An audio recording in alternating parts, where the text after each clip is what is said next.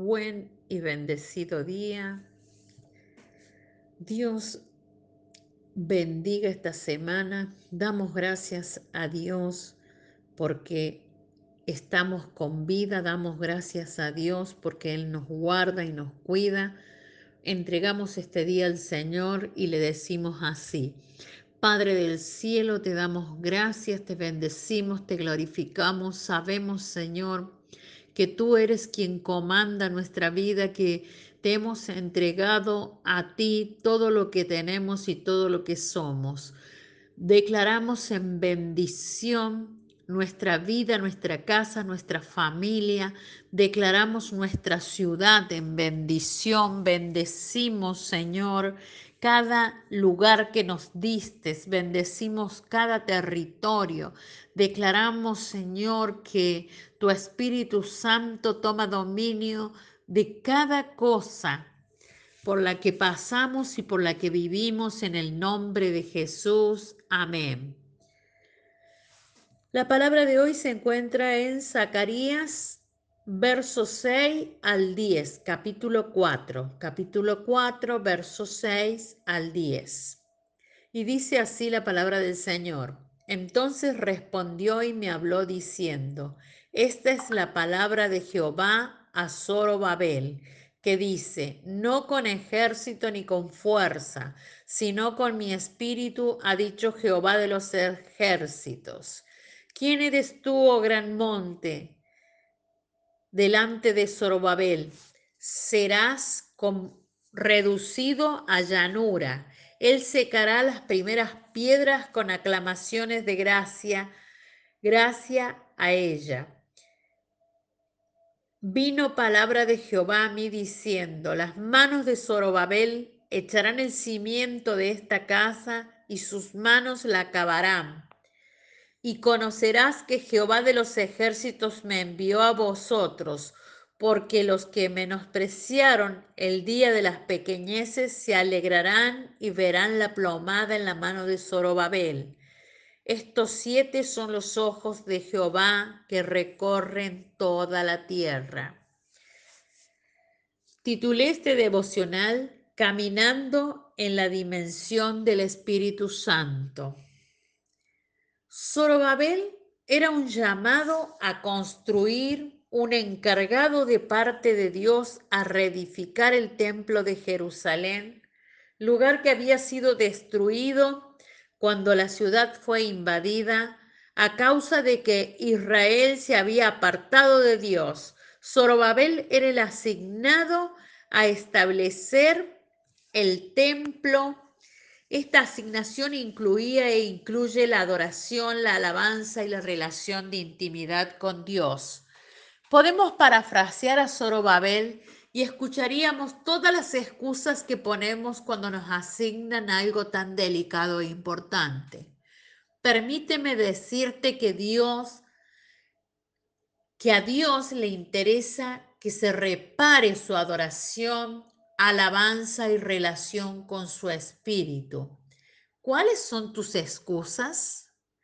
Dice la palabra que Dios conoce nuestros pensamientos y al ver los temores e inseguridades que Zorobabel tenía, le habló diciendo, escucha la palabra, no con ejército, no con fuerza, sino con mi espíritu, ha dicho Jehová de los ejércitos.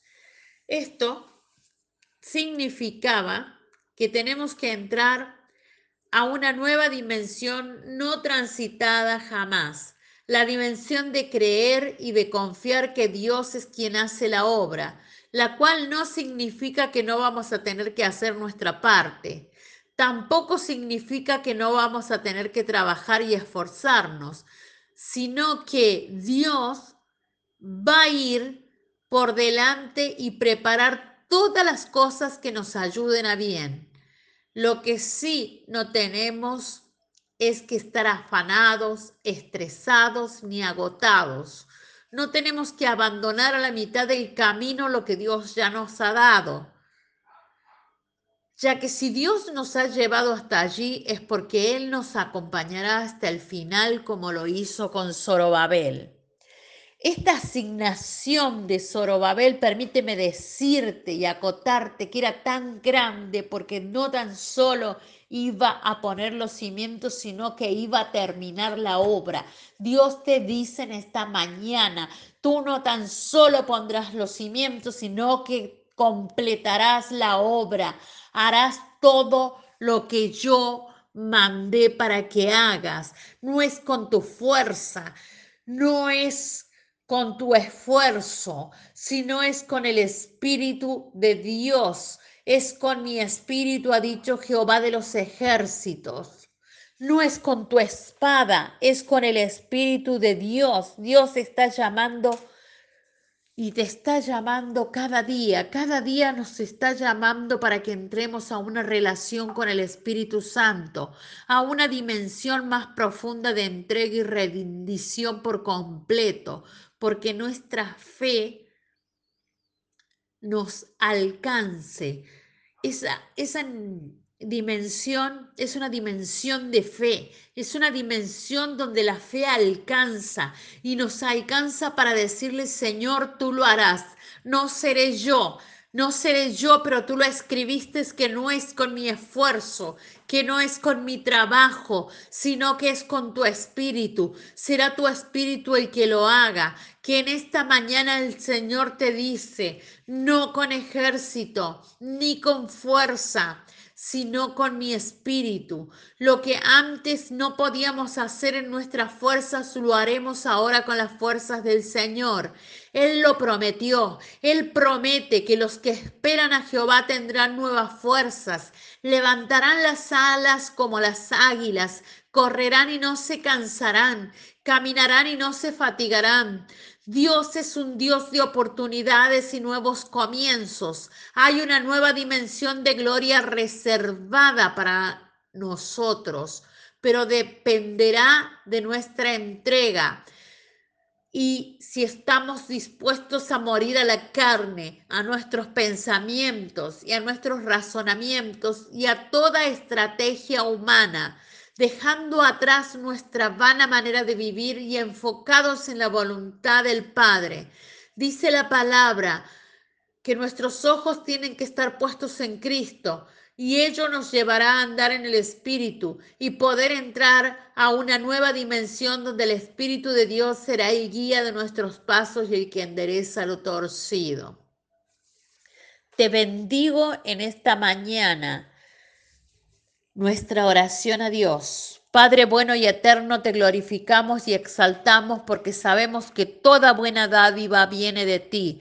Proclamamos tu gloria, poder y palabra. Recibimos tu fuerza y oramos por la dimensión de gloria que reservaste desde el principio para nosotros en el nombre de Jesús. Amén. Te bendigo Declaro la bendición de Dios sobre tu vida. Declaro el Espíritu Santo con una doble porción sobre ti. Declaro que tus ojos espirituales son abiertos y que esta palabra se revele en tu vida, se active en tu vida. Te activo en esta palabra, te activo en las fuerzas de Dios, te activo en esta nueva dimensión profunda de entrega al Espíritu Santo para que Él pueda obrar y hacer en tu vida hasta el lunes.